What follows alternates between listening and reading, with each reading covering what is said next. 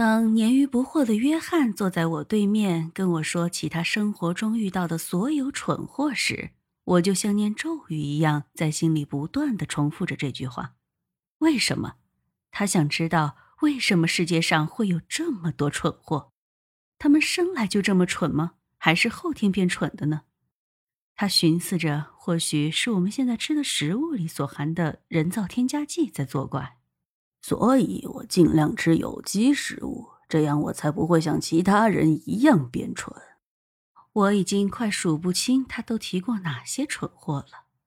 问太多问题的口腔卫生师，他的每个问题你都得回答。一天到晚发问的同事，他从不做任何陈述，因为根本提不出什么见解。那个把车开在他前面，一遇到黄灯就立刻刹车的司机。一点紧迫感都没有，还有那个没帮他修好笔记本电脑的苹果天才班的技术专家，真是个砖头一样的专家。约翰，然后呢，马格他就生气了，你能相信吗？我刚要开口，但他已经开始讲述另一个有关他妻子的冗长故事了。尽管他来这里是为了寻求我的帮助，但此刻。我却完全插不上嘴。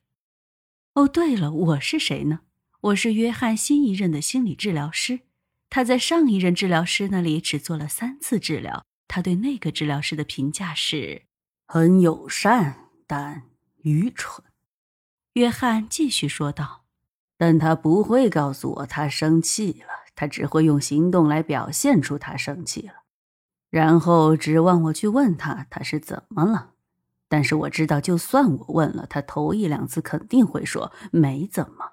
直到我问第四、第五遍的时候，他才会说：“怎么了？你自己知道。”然后我就会说：“我不知道啊，否则我就不问了。”就在这时，约翰嘴角上扬，展现出一个灿烂的微笑。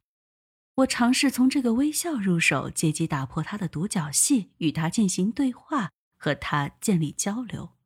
你刚才那个笑容让我很好奇。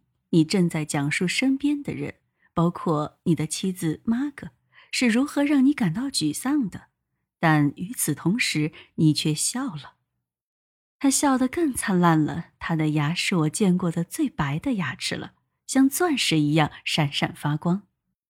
明察秋毫的神探小姐。我之所以笑，是因为我确切的知道是什么困扰着我的妻子。哦，所以，等一下，等一下，我正要说到重点，他打断了我。正如我所说，我的的确确知道问题出在哪儿，但我不想再听一顿抱怨，所以这次我不会问他了。我决定要……他突然停下来，目光越过我。看了看书架上的钟，我想要借这个机会让约翰放慢节奏。或许我可以对他看钟的行为做出评论：他是不是感到被催促了？或是谈论一下他称我为“神探小姐”的事儿，他是不是烦我了？又或者，我也可以停留在我们所谓的表层容上。只专注于他叙述的故事，试图理解为什么他会把玛格的感受等同于抱怨。但如果我只停留在他讲述的内容上，那我们就无法在治疗中建立深层的连接。而以我对约翰的认知，他的问题就在于无法在生活中与人建立联系。我再次尝试道：“约翰，我们能不能回到刚刚说的？”哦，好的，我还剩二十分钟时间。说完，他继续讲起了他的故事。我感觉到一个哈欠正在向上涌，一个很大的哈欠，似乎需要动用超人的力量才能保持上下颌紧闭。我能感受到肌肉在互相抵抗，将我的脸扭曲成奇怪的表情。但幸好哈欠被憋回去了。不幸的是。它被憋成了一个嗝，一个很响的嗝，听上去就好像我已经喝到烂醉。我可没有喝酒，纵然当时我心里有千百种不舒服，但绝对没有喝醉。这个嗝让我又不自觉地张开了嘴，我只好用力紧闭双唇。结果泪水充盈了双眼。当然，约翰并没有注意到我，他依然滔滔不绝地讲着马哥的事。马哥做了这个，马哥做了那个，我说了这个，他说了那个，然后我又说，在我接受心理治疗师的专业培训时，曾听督导说过，每个人都有可爱之处。我后来惊讶地发现，他说的没错。如果你能深入了解某个人，就不可能不对他产生好感。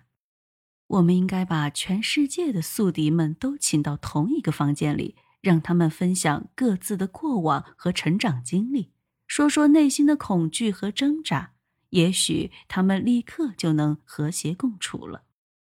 作为一名心理治疗师，我真切地从每个来访者身上都找到了令人喜欢的地方，就连一位曾企图实施谋杀的男士也不例外。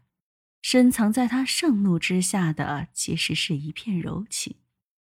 对于约翰，我甚至都没有介怀他一周前初次来就诊时说的话。他说，他之所以来找我，是为了避免撞见他那些电视业同行，因为我在洛杉矶只是个无名小卒，而据他推测，他的同行们都会去找知名的、有经验的心理医生。对此，我只是默默地做了笔记。等他愿意敞开心扉时，再和他探讨。